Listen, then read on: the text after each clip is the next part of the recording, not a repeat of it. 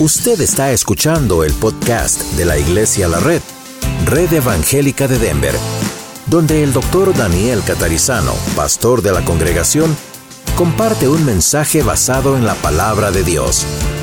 Ahora abra su corazón y permita que en los próximos minutos el Señor le hable y le bendiga.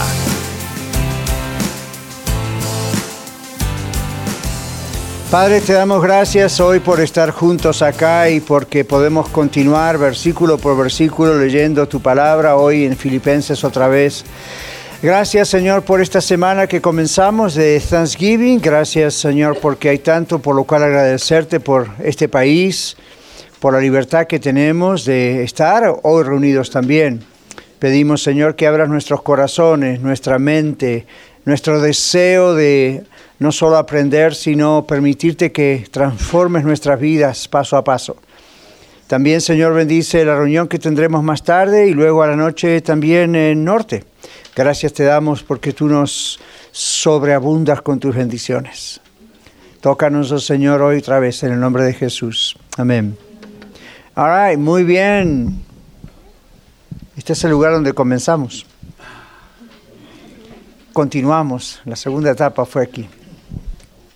Ok, vamos a abrir en Filipenses capítulo 2, vamos a leer versículos 1 al 11. Hoy por fin, después de varios domingos, vamos a terminar con 2, 1 al 11, o al 12. Después tenemos que terminar toda esta perícopa, como se llama en griego, hasta el 18 más adelante. ¿Ok? Lo tenemos, Filipenses 2, vamos a leer 1 al 12, porque hasta ahí vamos a llegar hoy. Vamos a realmente abarcar versículos 10, 11 y 12, pero siempre leemos todo el contexto. Por tanto, si hay alguna consolación en Cristo, vamos a hablarlo todos juntos, ¿qué les parece en voz alta? Por tanto, si hay alguna consolación en Cristo, si algún consuelo de amor, si alguna comunión del Espíritu, si algún afecto entrañable, si alguna misericordia, Completad mi gozo sintiendo lo mismo, teniendo el mismo amor, unánimes, sintiendo una misma cosa. Nada hagáis por contienda o por vanagloria, antes bien con humildad, estimando cada uno a los demás como superiores a él mismo, no mirando cada uno por lo suyo propio, sino cada cual también por lo de los otros. Haya pues en vosotros este sentir que hubo también en Cristo Jesús, el cual siendo en forma de Dios, no estimó el ser igual a Dios como cosa a que aferrarse, sino que se despojó a sí mismo tomando forma de siervo, hecho semejante a los hombres y estando en la condición de hombre, se humilló a sí mismo, haciéndose obediente hasta la muerte y muerte de cruz. Por lo cual Dios también le exaltó hasta lo sumo y le dio un nombre que es sobre todo nombre para que en el nombre de Jesús se doble toda rodilla de los que están en los cielos y en la tierra y debajo de la tierra, y toda lengua confiese que Jesucristo es el Señor, para gloria de Dios Padre. Por tanto, amados míos, como siempre habéis obedecido, no como en mi presencia solamente, sino mucho más ahora en mi ausencia, ocupaos en vuestra salvación con temor y temblor. Ok, vamos a nuestra página. Recordamos, a ver, antes de entrar en la página, como se hace en un buen aprendizaje, repetimos, a ver, ¿qué recordamos? ¿Quién está escribiendo esta carta? ¿Quién era Pablo? ¿Cómo sabemos que Pablo era un apóstol? Jesús lo llamó. ¿Cómo lo llamó Jesús? Cara a cara. ¿Cuándo? Cuando iba a Damasco. ¿Qué iba a hacer Pablo a Damasco? Perseguir a los cristianos. ¿Y con autorización o ilegalmente? Con autorización, documentos. ¿Qué pasó camino a Damasco? Se le apareció el Señor Jesús. ¿Fue una aparición, una visión o fue Jesús carne y hueso? Fue Jesús carne y hueso glorificado, ¿ok? Y entonces Jesús le dijo, ¿Se recuerdan lo que le dijo? Pablo, Pablo, ¿por qué me persigues? ¿Y qué más? dura cosa te dar golpes o cosas contra el aguijón. Y Pablo le dijo, ¿quién eres, Señor? ¿Y qué le respondió Jesús? Yo soy Jesús al que tú persigues, dura cosas, te dar cosas contra el aguijón. Y luego allí mismo, esa es la conversión a Cristo, la entrega a Cristo al apóstol Pablo. Y luego el Señor le dice, yo te he llamado y te he ungido para que vayas a evangelizar a los gentiles. ¿Quiénes son los gentiles? Los que no son judíos. Muy bien. Ajá, all right.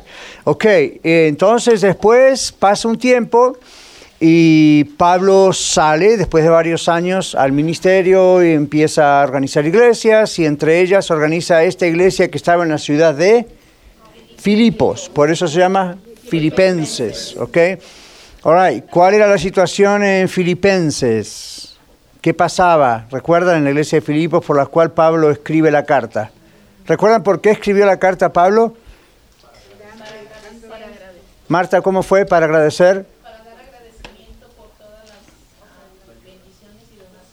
Claro, la iglesia de los filipenses comprendía el ministerio de extenderse por todos lados con el Evangelio y entonces enviaba donaciones, ofrendas para el Señor, mandándolas a Pablo, a su equipo. Entonces Pablo quiere agradecer, ¿no es cierto? Pero además, Epafrodito, uno de los amigos de Pablo y compañero de ministerio, le cuenta a Pablo que algo estaba pasando en la iglesia de los filipenses. ¿Qué estaba pasando? ¿Qué ocurría con los filipenses? Algunos estaban predicando, y, no tanto en el caso de los filipenses solamente, sino ¿dónde estaba Pablo? ¿En qué ciudad? En Roma, en una cárcel en Roma, por dos años. Y luego, ¿por qué otra cosa Miguel estaba por decir? ¿Qué, qué otra cosa pasaba con los filipenses?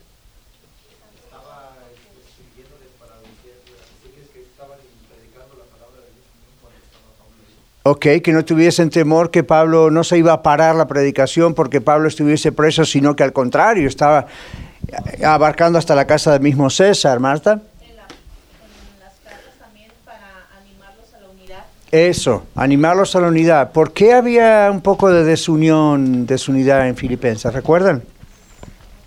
Bueno, Juan. Había tres corrientes diferentes que se habían infiltrado en okay. los epicúreos, los judíos ortodoxos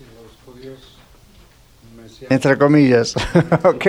Los supuestos judíos convertidos, los judíos ah, bien ortodoxos, como todavía los, los, hay, muy fanáticos, y los epicúreos, ¿ok? Y entre ellos estaban los gnósticos. ¿Recuerdan los gnósticos? Qué aroma tan rico, me cuesta mucho dar esta lección con este aroma. ¿Qué están... Qué, what are you guys cooking there? Cali, vamos a parar la y vamos a comer. I'm hungry. So, eh, los gnósticos, ¿quiénes eran? ¿Qué enseñaban? ¿Por qué no creían que el Señor Jesucristo, Dios, se había encarnado? Para ellos la carne era pecaminosa y entonces no podían creer que Dios se encarnara en un cuerpo, siendo que un cuerpo siempre es pecaminoso, en la idea de ellos. Como ellos pensaban que el cuerpo era pecaminoso, ¿qué hacían con sus cuerpos? lo que les daba la gana. Total, decían algunos, somos salvos igual. Y Pablo decía, si somos salvos de verdad, vamos a respetar nuestro cuerpo como Dios respeta nuestro cuerpo. No vamos a hacer cualquier cosa con nuestro cuerpo. ¿Qué otro problema había allí? Por los cuales Pablo les pone el ejemplo en capítulo 2 acerca de Jesús y su sacrificio.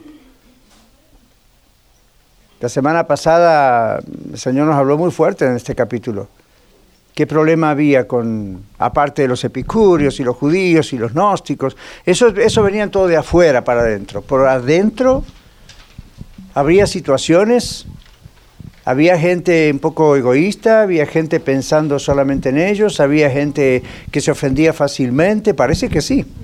Porque Pablo dice, haya pues en vosotros este sentir que hubo en Cristo Jesús Recuerdan, el cual siendo en forma de Dios no estimó el ser igual a Dios como cosa que aferrarse, sino que se despojó a sí mismo, haciéndose obediente hasta la muerte en la cruz. Todo ese ejemplo fue, dijimos, en primer lugar para mostrar doctrinalmente o teológicamente quién realmente es Jesús, que no es como los gnósticos decían, que no es alguien creado por Dios, es Dios, pero luego, en segundo lugar, para mostrar el ejemplo del Señor Jesús en cuanto a su humildad.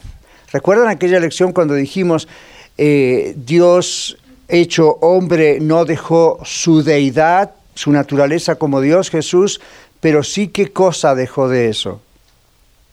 Su lugar de preferencia, el cielo, todo eso, por esos 33 años los dejó a un lado para venir a ser un siervo, un esclavo nuestro. ¿Se acuerdan la palabra dulos? Dijimos la palabra esclavo para morir por nosotros. Y Pablo dice, así nosotros todos, le decía a los filipenses, y a través de ellos a nosotros también la palabra de Dios, así es como nosotros tenemos que aprender a morir a nuestro ego, morir a nuestro yo, y vivir para el Señor, y vivimos para el Señor viviendo para otros. ¿Ok? Y bueno, ustedes van a escuchar, escucharon algo de eso también el domingo en el mensaje del Worship Center, hoy algo de eso también, como que el Señor nos está llevando mucho por esa zona, ¿verdad? Ahora vamos a la hoja, la página, mejor dicho, en la página 10, en la página 10, el versículo 10. Vamos a continuar estudiando el texto de Filipenses 2, comenzando en el 10, donde dejamos la semana pasada. Pablo dice aquí, para que en el nombre de Jesús se doble toda rodilla de los que están en los cielos y en la tierra y debajo de la tierra. Entonces nuestra página dice, para que en el nombre de Jesús se doble toda rodilla. Este es el nombre, fíjense que lo pongo con mayúscula para el énfasis, el nombre mencionado antes, pero ahora con el reconocimiento universal de todo lo que es Jesús en su exaltación. Hasta ese momento la gente decía Jesús de Nazaret como quien dice el vecino de acá, el hijo del carpintero, como dijeron algunos. Para los apóstoles y para el primer grupo de discípulos ya habían reconocido que Jesús es el Mesías. Pero ahora, y que Dios, ahora aquí está diciendo en el nombre exaltado de Jesús sobre todo trono, dominio, potencia.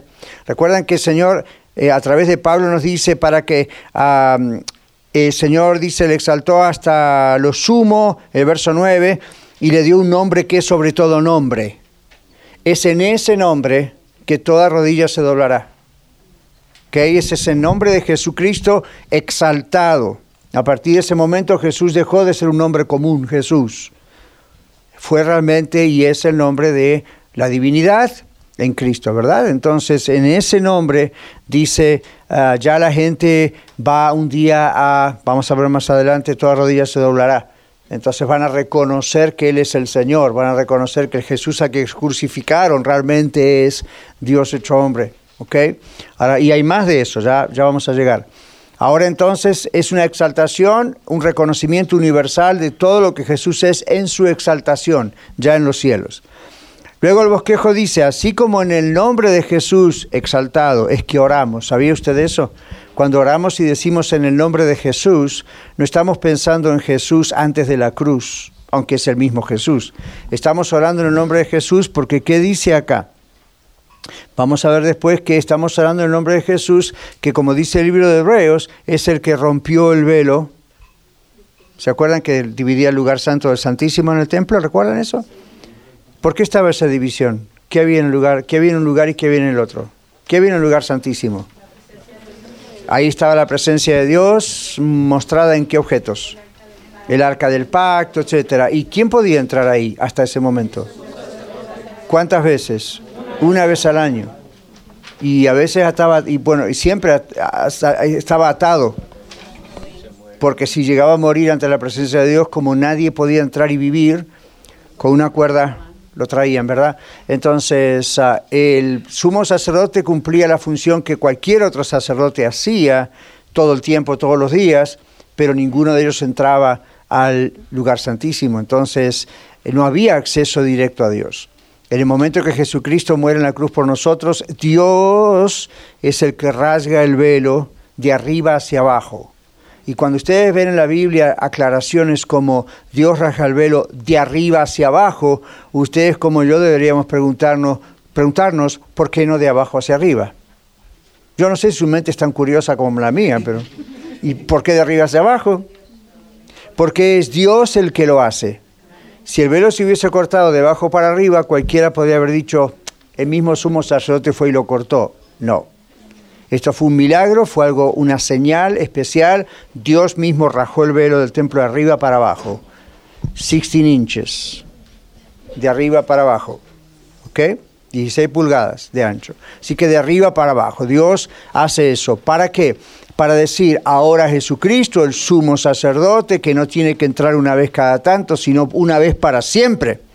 ¿Okay? Entonces aquí dice, este es el Jesús a quien toda rodilla se va a doblar. Y toda lengua confesará que es el Señor. O sea, es el mismo Jesús de Nazaret que entró en una mula, en un burrito, pero ahora está exaltado glorificado hasta lo sumo. Entonces, cuando usted y yo oramos en el nombre de Jesús, nos tenemos que dar cuenta por qué la oración tiene poder. La oración que hacemos, cualquier oración, no tiene poder porque las palabritas que decimos o si oramos o rezamos de memoria, eso no, no. Es, estamos orando en el nombre de Jesús. Entonces ahí es como, watch out. ¿Okay? No, no es en mi nombre, no es en el nombre de la iglesia no es en el nombre suyo, no es en el nombre de un ángel, no es, de, es en el nombre de Jesús. Es como decir, Jesús está trayendo esta oración al Padre. Eso es un asunto serio. Muy bien. Toda la creación le rendirá homenaje. ¿Qué es homenaje? Reconocimiento, gloria, honor. ¿okay?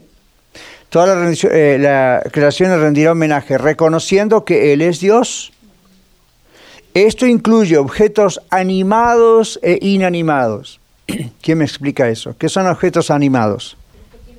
Nosotros tenemos vida, los animales, las plantas, you know, las nubes, el cielo, el sol, las estrellas, todos los planetas. ¿Qué son objetos inanimados?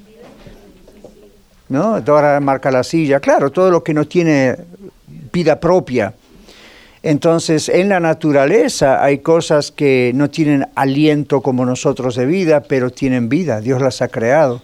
Entonces, la idea es que un día toda rodilla se doblará y toda lengua confesará que Jesucristo es el Señor. Y cuando usted lo mira en el griego, en el original, la idea es la idea de rodillas es seres humanos, pero la idea de rodillas es también la idea de una postración, una inclinación frente al rey. Y esto nadie se va a salvar de hacerlo. Todo el mundo lo va a hacer. Es más, en el griego la idea es la naturaleza se inclinará delante de Dios no sabemos cómo, pero se inclinará delante de Dios. Los astros, las estrellas, las montañas, los ríos, todo lo que Dios creó y dice la Biblia, Él lo creó y lo sustenta, se va a inclinar y va a adorar y va a reconocer que Jesucristo es el Señor. Satanás, demonios, diablos, todo el mundo va a tener que reconocer que Jesucristo es el Señor.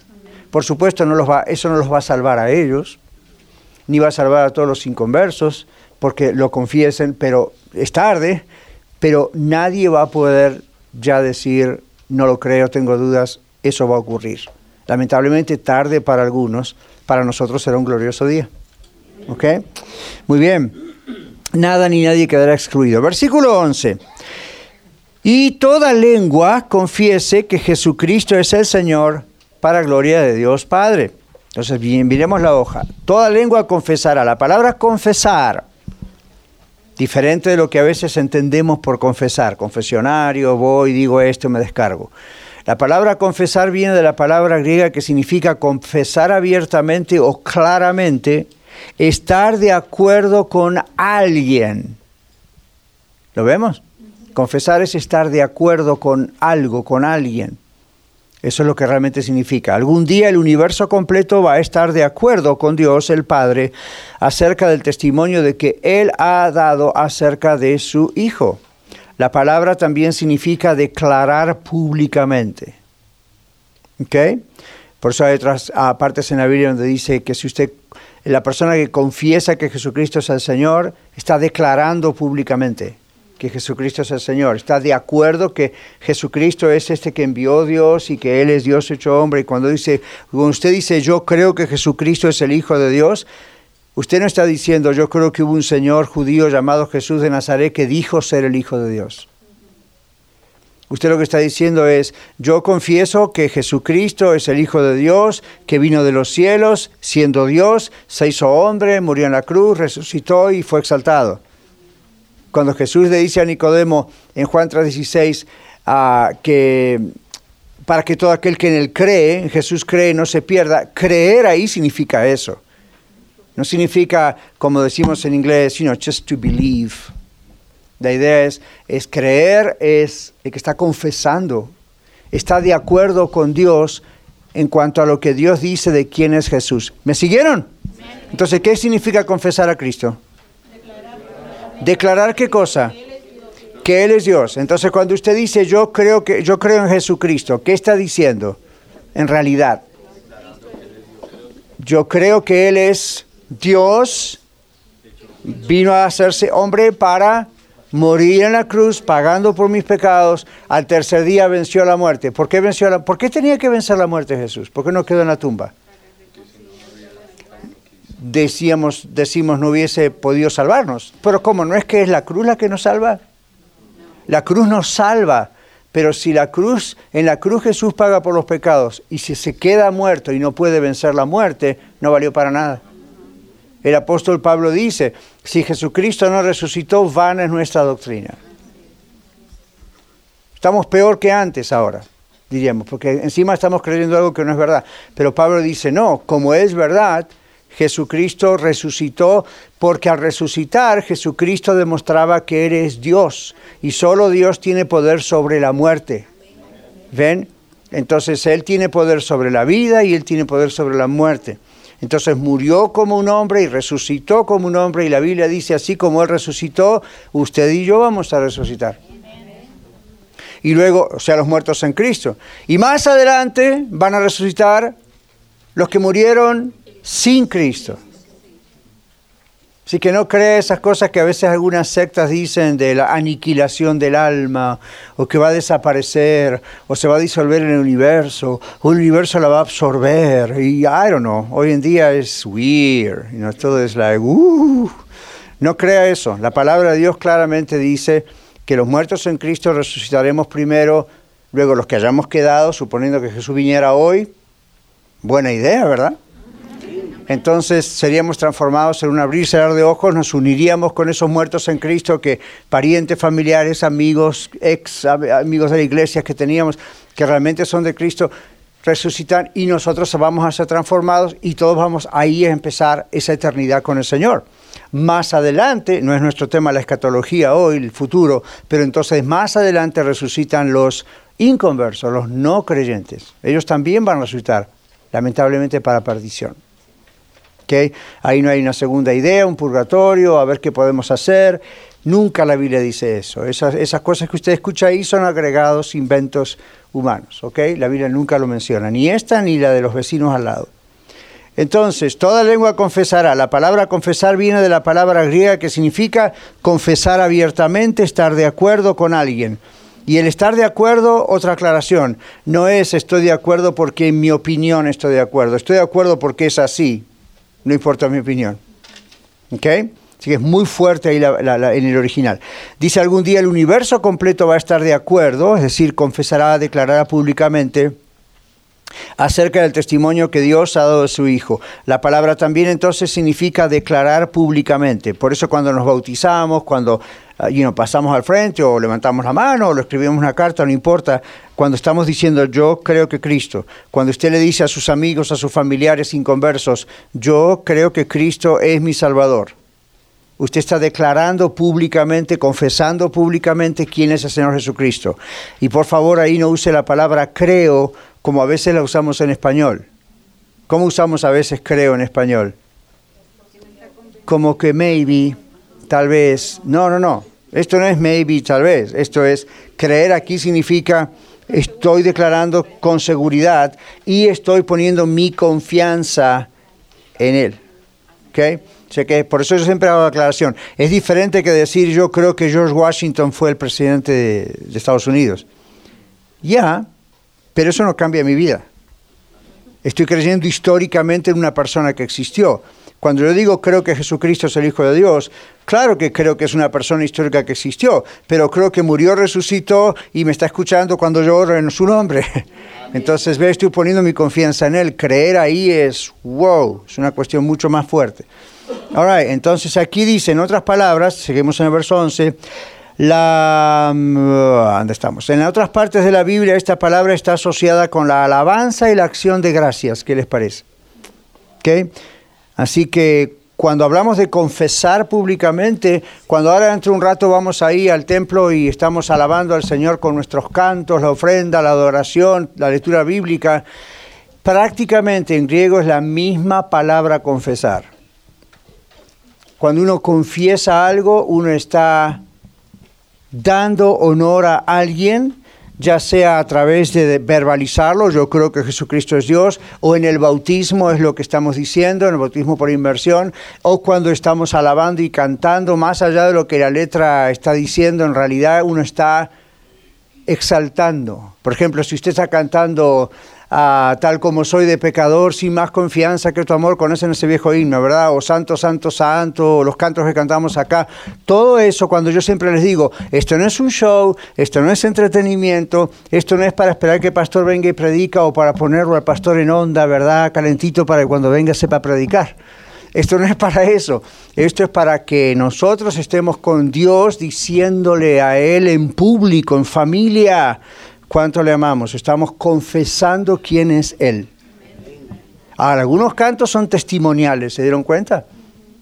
Por ejemplo, hay cantos que dicen cuando Cristo vino a mi corazón pasó esto, Dios me sanó de esto, Dios me dio este don y Dios, fine. Pero hay otros cantos que directamente apuntan a quién es Él. De cualquier manera, lo que usted está haciendo es confesar al Señor. ¿De acuerdo? Muy bien, muy bien. Así que está alabando. Así que confesar es alabar también. Entonces, la palabra Señor es una traducción de la palabra Dios, Mesías, Yahweh o Jehová. ¿Okay? Para sus amigos testigos de Jehová o mormones que no comprenden esta idea, no comprenden el origen de la palabra. En la traducción del Antiguo Testamento al griego, llamada la versión de los 70 o la Septuaginta, algunos estudiantes de la Escuela del Ministerio saben esto ya, se traduce así. Es la misma palabra Jehová, es la palabra Señor, es la palabra Mesías, es la palabra que termina siendo Jesús. ¿Ok? Versículo 12. Por tanto, amados míos, como siempre habéis obedecido, no como en mi presencia solamente, sino mucho más, ahora en mi ausencia, y ahora entramos en una parte del versículo que ha dividido mucha gente. ¿Qué dice esta parte? Ocupaos en vuestra salvación con temor y temblor. ¿Cuántos de ustedes como yo han escuchado alguna vez que hay personas que dicen la salvación se pierde y se toman de este versículo? No tengan miedo, ¿cuántos los hemos escuchado? Yo lo he escuchado. Dice, la salvación se pierde, aquí dice ocúpense. Ahora, miremos las aclaraciones despacito. Versículo 12. Dice, por tanto, esto regresa al versículo 97. El versículo eh, capítulo 1, verso 27 dice Pablo, solamente que os comportéis como es digno del Evangelio de Cristo, para que o sea que vaya a veros o esté ausente, oiga de vosotros que estáis firmes en un mismo espíritu, combatiendo unánimes por la fe del Evangelio. En base a eso, luego después hace toda la descripción de quién es el Señor Jesucristo y qué está haciendo, etcétera. Entonces, el por tanto que aparece en el versículo 12, cuando usted está leyendo la Biblia en casa o aquí o donde sea, y usted ve esas pequeñas palabras, por tanto, otra vez, mente curiosa, por tanto, ¿qué? Ve que es un enlace de lo que viene diciendo. ¿Cuántos de ustedes saben que originalmente la Biblia no tiene capítulos y versículos ni títulos? No tiene. En el griego no se escribía todos títulos. Estos capítulos y versículos fueron puestos cientos de años después para que pudiésemos comprender un poco mejor y captar la Biblia. Por ejemplo, decimos, en Filipenses 2.10 dice tal cosa. Antes no podían decir eso porque no existía 2.10. Simplemente memorizaban Filipenses. Porque no había tantas Biblias. Entonces, hoy en día decimos en Filipenses 2.10 y es más fácil localizarlo, ¿verdad? Es como si usted dice, ¿en, qué, ¿en qué calle y número vive usted? Ustedes saben que hay algunas partes en el mundo que uno dice, no hay calle y número. Yo recuerdo cuando en la Escuela de Ministerios de Colorado mandábamos paquetes a otros países para, grabábamos las clases y las mandábamos para pastores o líderes que no tenían escuela bíblica en sus países o seminarios. Y muchos paquetes regresaban porque nadie conocía la dirección. Y cuando pedíamos la dirección, nos mandaban la dirección y no decía a 13231 East Mississippi Avenue, esta dirección, o la dirección de su casa. Decía, eh, mi nombre es ah, Ramón Gutiérrez y eh, vivo a dos cuadras del cementerio, a la derecha, a la vuelta, atrás de la carnicería y todo eso era la dirección. ¿Conocen lo que estoy diciendo, no? No estamos, a mí, come on, es así. Entonces, ah, hmm, es un problema no saber exactamente cómo ubicar a una persona. En la Biblia había un poco ese problema por muchos años, donde cómo encontramos un texto donde dice tal cosa, entonces alguien empezó a ponerle capítulos, versículos y algunos pequeños títulos, como ustedes ven ahí, humillación, exaltación de Cristo. Ahora, esto es bueno y al mismo tiempo crea problemas, porque a veces la división donde termina un capítulo y el otro no es la mejor. Ahora, eso no crea errores en la Biblia, porque no hay errores en el original, no hay errores en lo que usted lee. Simplemente a veces la selección de este capítulo empieza acá cuando uno dice, tenía que empezar en el siguiente versículo o en el anterior. ¿Okay? Pero eh, más allá de eso, más allá de eso, aquí la cuestión es, estamos tratando de encontrar esto. Por ejemplo, hoy podemos decir, Pablo regresa a por tanto, y yo les dije, si van al capítulo 1, verso 27, ahí está de dónde arrancó y lo que continúa, ¿ven? Nosotros tenemos ya hoy esa facilidad de hacerlo así. Entonces, en 1.27 Pablo hace referencia a su presencia y a su ausencia, la de él. Ahora estaba en Roma, ¿verdad? Entonces estaba ausente de los filipenses. En ese versículo vemos a Pablo exhortando a los filipenses a conducirse como corresponde a ciudadanos del cielo. Recuerdan que así terminamos el domingo pasado. Somos ciudadanos del cielo. ¿Okay? Aunque estemos temporalmente aquí en la tierra. Luego el apóstol fija su atención en las obligaciones que tenemos los ciudadanos del cielo, la de vivir en armonía y unidad con nuestros conciudadanos. Aquí decimos somos una familia en la red, pero también somos conciudadanos unos de los otros. ¿Sí? ¿Qué es un conciudadano? Otra persona, compañera, que también es ciudadano. No estamos diciendo ciudadanos de los Estados Unidos, no se asuste, estamos diciendo somos todos conciudadanos de un reino mayor del reino de los cielos. Entonces, esa es la mentalidad que Pablo siempre enseñó a sus iglesias. Piensen en el reino de Dios, respeten su país, respeten dónde están, respeten el gobierno. ¿Quién escribió Romanos 13 acerca de respetar el gobierno? Pablo, inspirado por el Espíritu Santo. Y al mismo tiempo el Espíritu Santo inspira a Pablo a decir siempre tengamos el reino de Dios en nuestra mente. El reino de los cielos no es solamente lo que físicamente va a ocurrir en el futuro con el Señor en el cielo, la idea es que nosotros ya, somos ciudadanos de los cielos. Se me ocurre esta idea. Cuando usted va a New York, hay una isla antes de entrar a New York, está un edificio todavía, es un museo hoy en día, donde ahí están todos los documentos, por ejemplo, de personas que en la Primera Guerra Mundial, la Segunda Mundial, otras, venían de otros países a refugiarse a los Estados Unidos. En esa época no había los aviones y las cosas que tenemos hoy venían en barcos. Entonces este, era, era complicado los viajes. Yo tengo una abuela de Italia que tardó tres meses para cruzar el Atlántico. Así que si usted dice un vuelo a London son siete horas y media, no se queje. ¿Ok? De New York. Tres meses.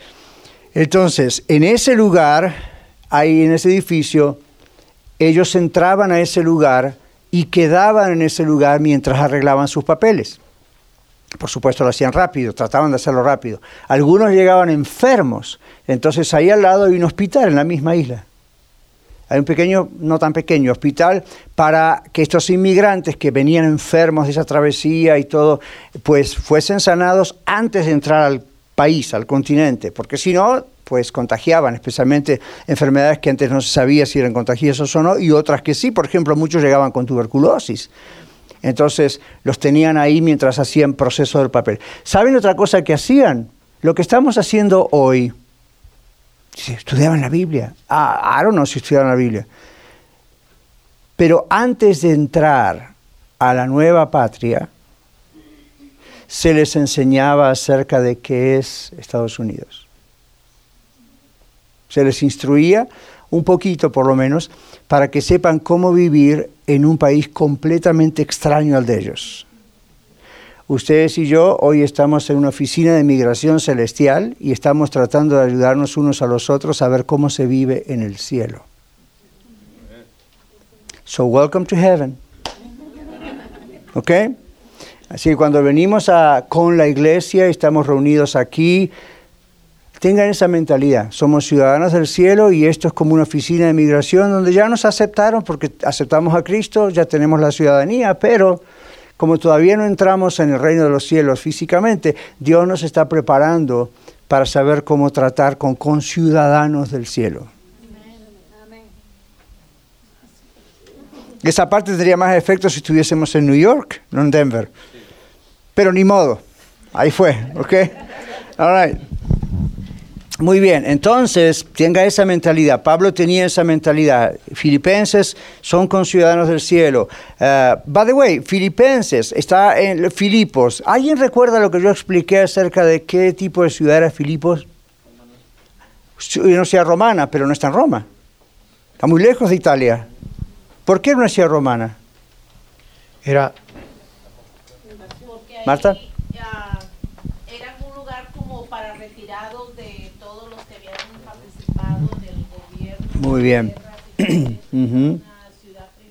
Militar privilegiada, ahí se retiraban soldados, gente militar, generales. Entonces yo les decía, era, era casi como pensar en Colorado Springs, no exactamente, pero es una ciudad con cinco bases militares y yo conocí a algunos que aun cuando terminaron su periodo militar y se jubilaron, se quedaron en Colorado Springs por el clima, por la belleza, por los beneficios.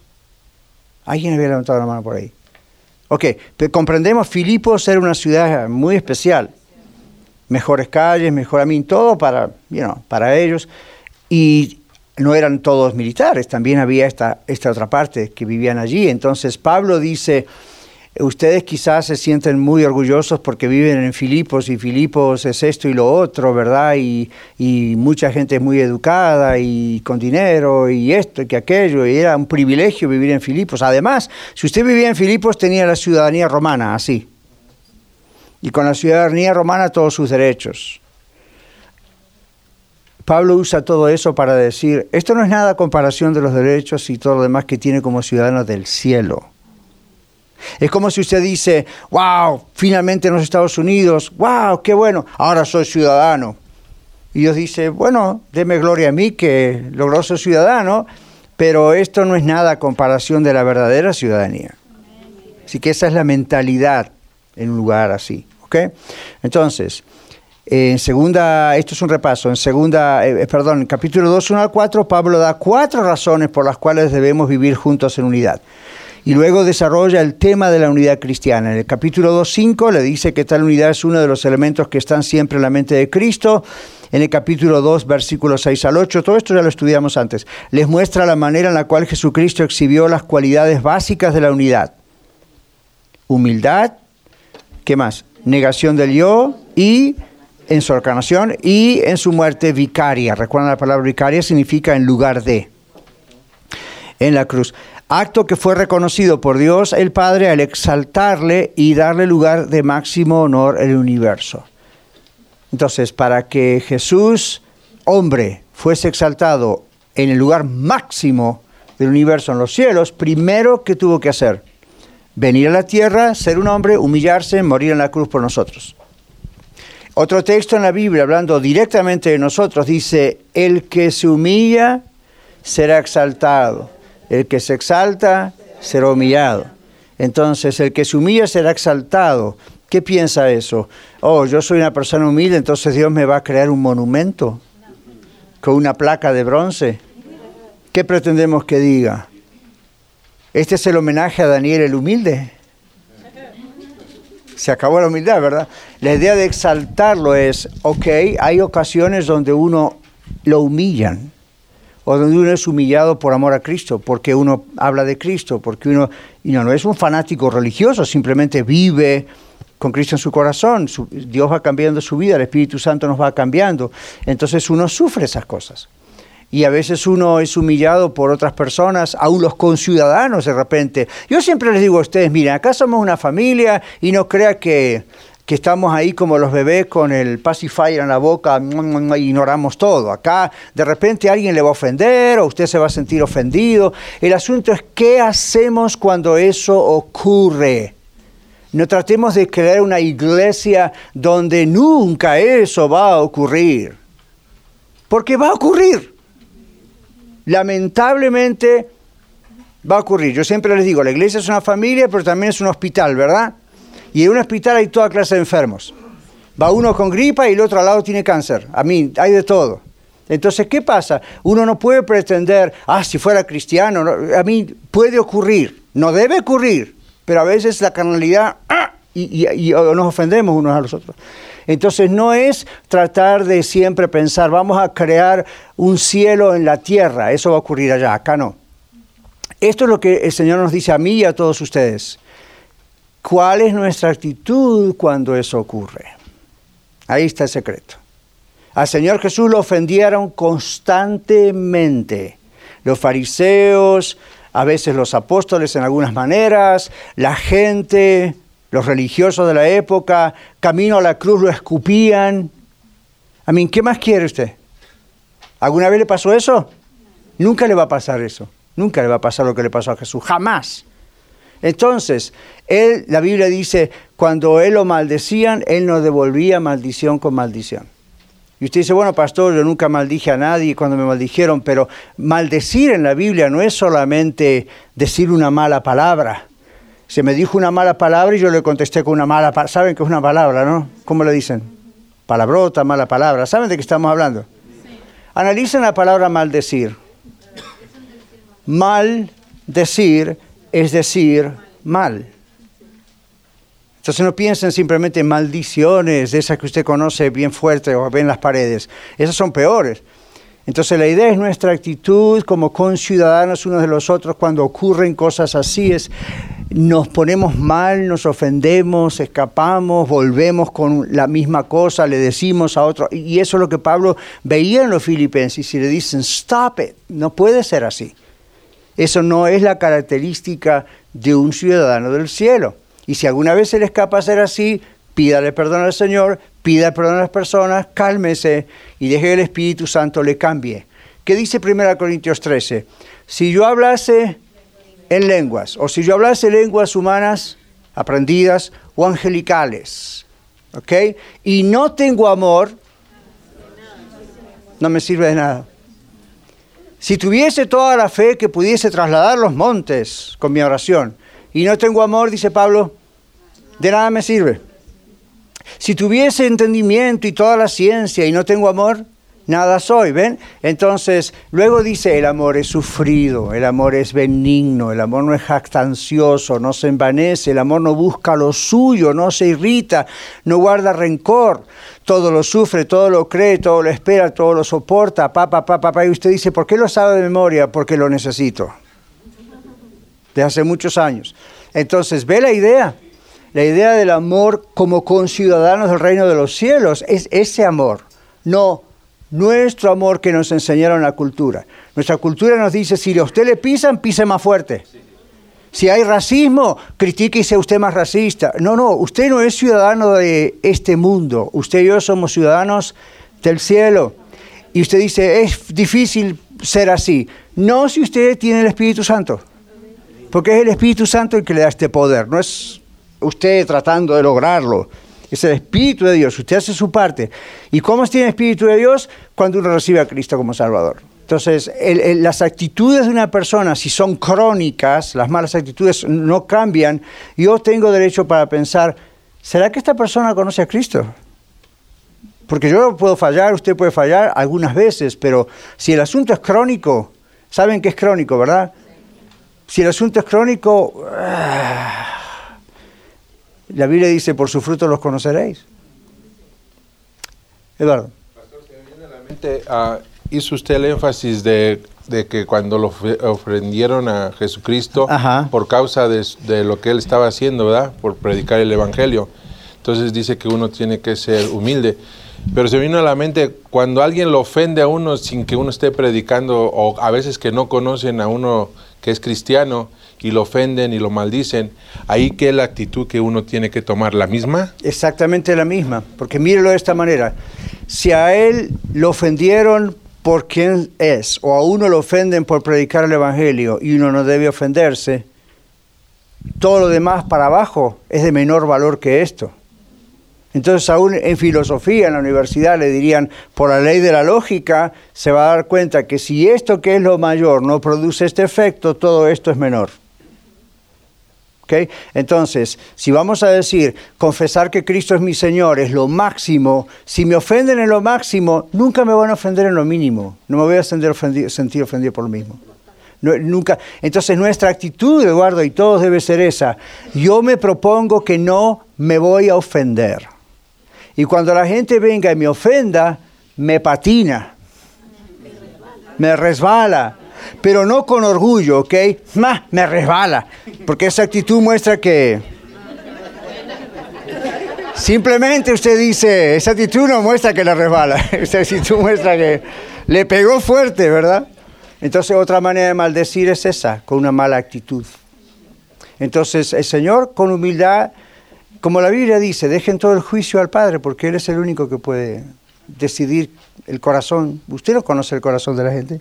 Los varones estábamos reunidos aquí con Víctor, un grupo de varones el viernes, y en un momento sacamos ese tema, ¿no? Diciendo, bueno, uno de ellos estaba comentando un testimonio, Dino estaba comentando un testimonio acerca de una persona de esos que están ahí oficiales en la cárcel y hablaba ¿no? acerca de una persona tan arrogante y mala y parecía racista y cuánta cosa. Y un pastor que estaba con él les dijo, ¿por qué no se pueden orar por este hombre? Algo hay. Y un día, gracias a que estuvieron orando por él, tuvieron la posibilidad de dialogar con él y él les confesó, mi hija tiene cáncer entonces yo les dije a los hermanos, miren hermanos, las reacciones de rencor, las reacciones de ofensas, las reacciones de dolor, son reacciones de dolor. La, persona tiene su corazón dolorido por otras razones, como ese oficial en la cárcel. El, problema no eran los, los presos, el problema es, en su corazón había dolor por lo de su hija y entonces va allí y expresa todo su dolor en contra de. Pasa en el matrimonio, pasa en la paternidad a veces los niños los castigamos por demás y lo, que les castigamos va mucho más allá de la disciplina que era requerida. ¿Por qué lo hacemos? Porque en nuestro corazón hay dolor y descargamos con los más inocentes. Entonces, fue una buena enseñanza la de que el pastor diciendo, eh, cuando ustedes ven una persona así, empiecen a orar por esa persona. Entonces, cuando yo veo personas arrogantes o personas que ofenden o se ofenden entre otras o me ofenden a mí, yo, la primera intención es, Señor, ayuda a esta persona. ¿Quién sabe lo que está pasando? Solamente tú conoces su corazón. Ayúdenle. ¿Quién sabe las cosas que tiene en su vida? Ahora eso no justifica la mala actitud, pero esa es la actitud de compasión que tenía el Señor Jesús. Ven, decía, bueno, a ver, ¿qué está pasando aquí? Eh, vamos a orar por esta persona. A lo mejor está sufriendo a solas, calladita, calladito, y nadie lo sabe. Entonces, cuando usted vea entre nosotros o los que van a venir a la red en el futuro, ¿verdad?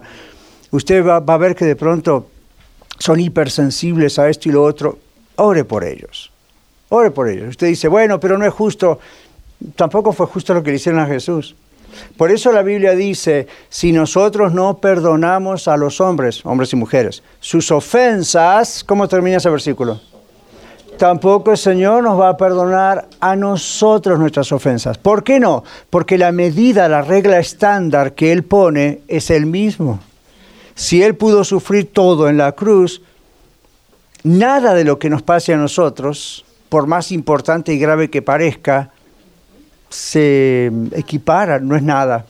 Si usted vive con esa mentalidad, you're free.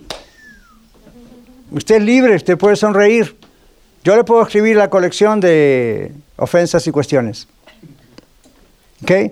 Entonces el otro día le estaba diciendo a un grupo de los de ministerios, creo que fue en el grupo de adicciones, pero yo les decía, si ustedes quieren servir al Señor, no solo como pastores, a mí lo que Dios le llame a hacer, porque esto no es algo que uno elige, es algo que Dios llama, Pero en lo que sea, ujieres, y amigos de oración, pastor, esposa de pastor, maestras, maestros o limpieza del templo, yo les digo esto, si ustedes quieren servir al Señor y todavía son muy ofensibles, dedíquense a otra cosa.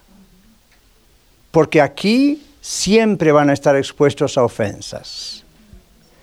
Yo tenía una persona que ya no está aquí en la iglesia americana, que cuando yo venía a trabajar aquí a veces en la semana, ella venía con las quejas y con las cosas y tuve que ir a hablar con el pastor principal un día de pastor a pastor porque estaban ofendiendo a alguna de nuestras personas. Yo no sé si la señora era racista o qué, pero yo soy muy lento para juzgar a alguien de racista. No sé si es porque son muchos años tratando con la gente o qué pero hablando con la persona me doy cuenta, no es tanto una cuestión de racismo, hay mucha cosa ahí en ese corazón que tenía que salir. Entonces sí fui, hablé, defendí, pero no fui con la mala actitud de decir, ustedes son una bola de racistas. No, simplemente con respeto, como dice la Biblia, ¿no? Seamos gentiles, el Señor está cerca. Miren, pasó este incidente, ocurre esto, yo no sé qué puede estar con esa persona, pero ¿por qué no hablamos con la persona? ¿Qué podemos hacer? y yo no me hice amigo finalmente de esa persona, pero nos empezamos a llevar mucho mejor. Porque yo creo que ella captó la idea de que ahora este pastor va a hablar con el otro pastor, a mí me van a echar, porque esta persona era del staff. Entonces ella, por el trabajo que tenía aquí con tres iglesias, en un sentido, en algunos terrenos, por supuesto que iba a haber cosas que no le iban a gustar. Y a mí también, de entrada, yo sentí eso del Señor. Ok, no estamos en nuestro edificio, venimos a otro edificio. Hay tres congregaciones con tres culturas absolutamente diferentes. Arriba nuestro tenemos a los rusos. Allá tenemos a los americanos que hablan inglés. Y acá tenemos a los americanos que hablan español. ¿No somos americanos? ¿Dónde está México? Encima está en Norteamérica. Saben que ese es el título oficial. So. Y después hay centroamericanos. Y algunos sudamericanos. Entonces, ven la idea, es, you know, es como Dios sabe por qué tenemos que aprender a ser conciudadanos uno de los otros. Y uno, uno logra, uno guía todo y uno, uno logra hacer puentes de comunicación. En cambio, si usted, yo le digo esto en secreto, si usted quiere llevarse bien con los americanos, con los africanos, con los japoneses o los chinos, cambie su actitud. Si usted va con la actitud defensiva, este, este me, mira, es blanco, yo, yo no soy blanco, o yo soy de aquí, yo soy de allá, o no hablo bien inglés. Usted va con esa actitud y esa actitud se demuestra en su forma de mirar, de hablar, de ser, y la otra persona se siente insegura y no sabe cómo tratarle. Y a veces lo que a uno le parece racismo es, no sé cómo tratarlo. Y a mí me han dicho eso, no solo esto, sino otros pastores. No sabemos qué puede ser ofensivo y qué puede no ser ofensivo. No sabemos, no somos de esa cultura. Es como si usted dice, yo no conozco la cultura de ellos, ¿qué, qué es para ellos ofensivo? Y a lo mejor para nosotros como latinos es, eso no es ofensivo en nuestra cultura, pero para ellos sí. Entonces lo mejor es no juzgar, orar y aprender. Entonces empiece a leer, empiece a ver cuál sería la mejor manera de tratarlos. Y yo le digo a ellos igual. ¿Ok? No somos todos iguales, le digo, así que usted va a tener que aprender. Entonces todo eso no viene de una cuestión psicológica, viene de, ok, es, somos conciudadanos del reino de los cielos, estamos acá hablando de iglesias, fíjense que no me fui allá afuera. Estamos hablando de la iglesia o tres iglesias juntas. Van a ustedes a encontrar actitudes malas a veces. Yo también. Una iglesia es un lugar público, ¿verdad? Hay de todo en la viña del Señor, dice un refrán. Entonces, usted no sabe quiénes pueden venir hoy acá a la red, o con los rusos, o con los americanos de acá al lado. Puede venir gente de visita, puede venir gente que viene a pelear, puede venir gente que viene a matar, puede venir gente que viene a juzgar, puede venir gente que dice que es cristiana, pero you know, porque está cerca Thanksgiving. Entonces, esas personas no van a demostrar el carácter de Cristo. Pero usted y yo sí. Eso es lo que importa. ¿Ok? Ok, para ir concluyendo. Dice aquí, Pablo en versículo 2, capítulo 2, 12 y 13, ahora el apóstol dice, exhorta a la iglesia de los filipenses a hacer de la humildad y de la negación del yo, ¿qué cosa? Que vieron exhibidas en el Señor Jesucristo, ¿qué debemos de hacer esto? Un hecho concreto y qué? Diario. En otras palabras, si usted sale de acá y dice, bonita clase, pastor, gloria a Dios.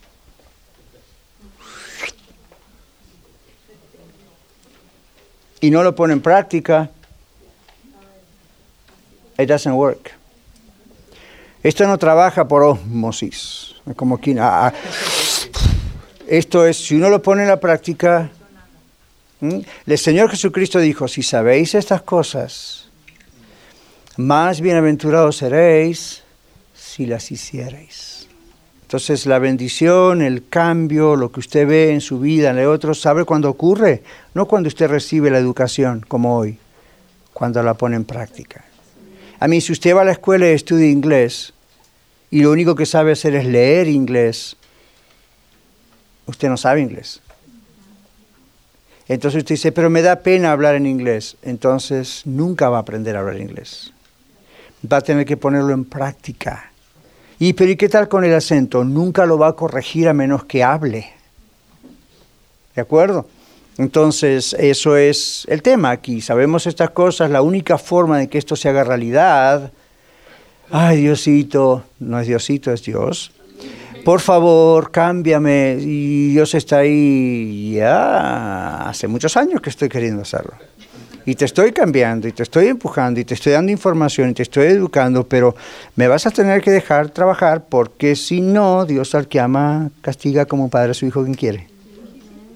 Porque te amo, va a llegar un momento que te vas a tener que doblegar de alguna forma para que entonces puedas salvar eso que todavía está sin solucionarse, ¿verdad? Pablo llama a los filipenses amados míos y usa en griego la palabra amor, agape, que se refiere al amor que Dios es. El amor producido en el corazón, ¿por quién? Por el Espíritu Santo. No es un amor romántico, no es un amor erótico, no es un amor ni siquiera de amistad, no es un amor de compañerismo. Usa la palabra del amor que es Dios. Recuerdan, Dios es amor. Entonces, ¿quién pone ese amor en Pablo por su iglesia en los filipenses? Dios. ¿ok? Es un amor especial, es diferente. Este es un amor que mueve fuertemente al sacrificio de uno mismo, la muerte del yo, lo mío, lo mío. ¿Dónde estaba Pablo escribiendo esto? ¿En el confort de su casa tomando un café? ¿Y por qué estaba en la cárcel? Por predicar el Evangelio. So, cuando usted le dice, amados míos, por culpa de ustedes yo estoy en la cárcel.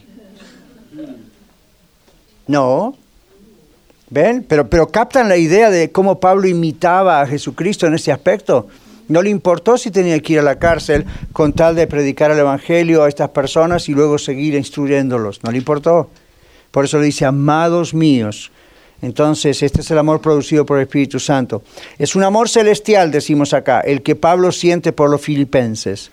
No es un amor emocional, condicional, egoísta o de conveniencia. ¿Saben lo que es egoísta, no? Le amo si usted me ama. Si usted no me ama, yo no le amo. Bueno, eso es lo que el diablo enseña, no Dios. Este es un amor dado por el Espíritu Santo a sus hijos y por lo tanto es una señal o producto o fruto que demuestra que una persona es salva. ¿Qué dice Gálatas 5, 22 al 25? ¿Quién lo tiene? Esto es el fruto del Espíritu Santo, pero vamos a leer todos los versículos. No se esperaban eso, ¿verdad? Gálatas 5, 22 al 25. Estábamos acostumbrados antes a leer tantos versículos, pero ahora estamos haciendo una exégesis. Ahí, Angelita. Mas el fruto del Espíritu es amor, gozo, paz, paciencia, benignidad, bondad, fe, macedumbre, templanza. Con tales cosas no hay ley. ¿Hasta el 25? Sí. Pero los que son de Cristo han crucificado la carne con sus pasiones y deseos.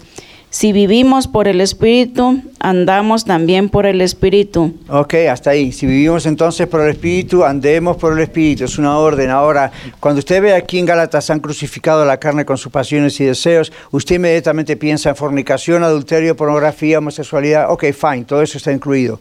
Pero Pablo utiliza el término la carne muchas veces con la idea de nuestra mente carnal que se va a vengar o que se va a ofender, o que entonces no, dice, la hemos crucificado. Si hemos realmente muerto con Cristo, la idea es si nos hemos identificado con la muerte del Señor Jesús, ¿y cuándo nos identificamos? En el momento en que le decimos, Señor, perdóname, soy pecador, recibo a Cristo como mi Salvador, en ese momento hay una crucifixión del yo. El asunto es que ese yo como que quiere resucitar todos los días. Por eso van a ver en el mensaje de hoy, ustedes tienen la primicia porque viene más temprano, ¿verdad? Pero ahí está, la idea es, niegues a sí mismo, tome la cruz y sígame. Es todos los días el asunto. Especialmente hay días que son más duros que otros.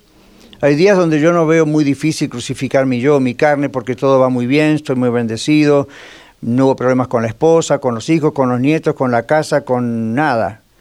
Y hay otros días donde todo eso es al revés. O varias de esas cosas son al revés.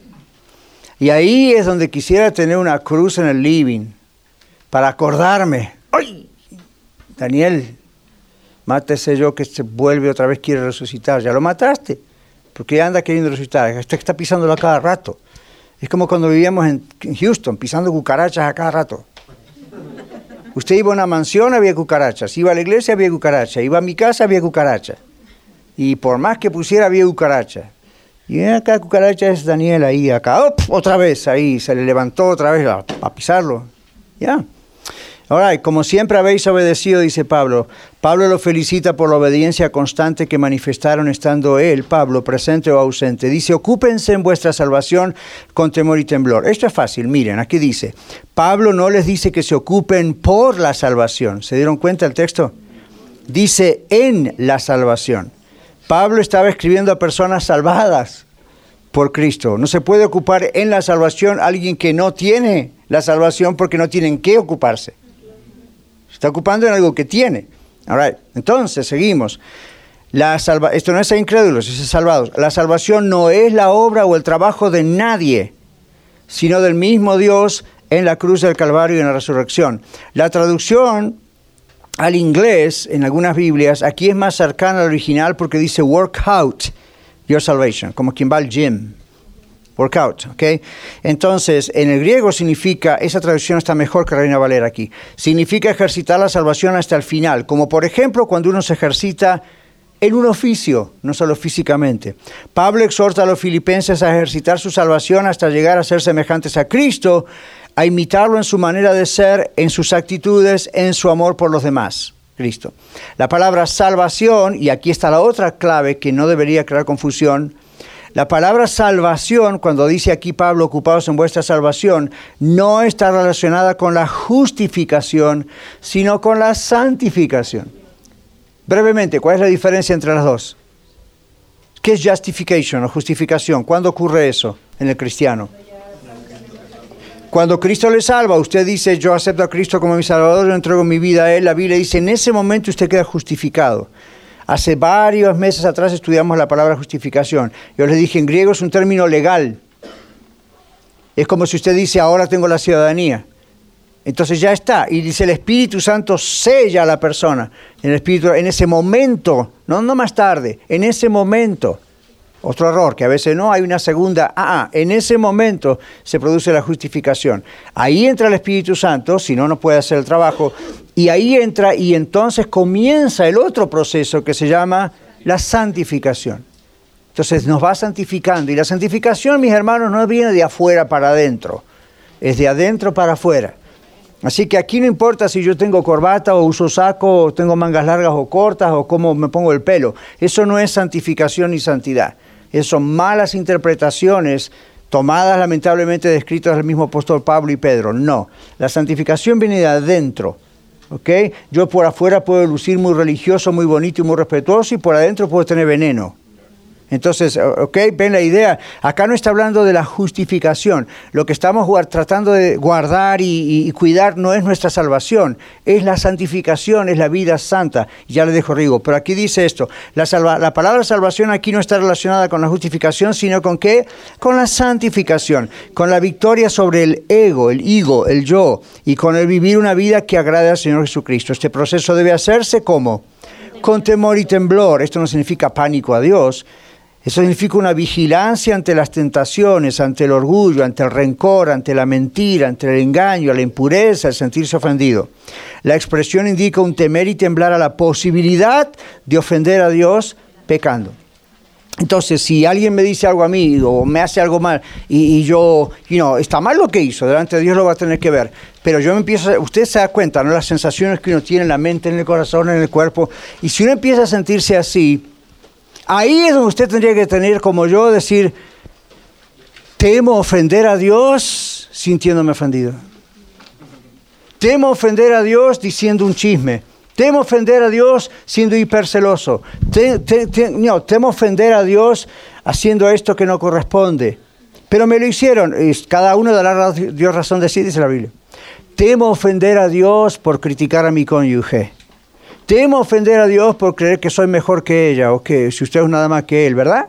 Entonces, esa es la idea de ocúpese, en su salvación con temor y temblor. Cuide esto que tiene con verdadero temor de Dios. ¿Sabe por qué pecamos cuando pecamos? En el momento que pecamos no tuvimos temor de Dios, por eso pecamos.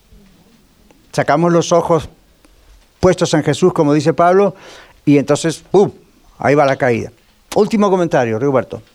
Ah, quería leer en otra ¿Qué versión es? Eh, ¿La revisada, la nueva revisada? Eh, sí, versión... ¿Qué versión es? Ah, nueva traducción viviente. Ya, ok.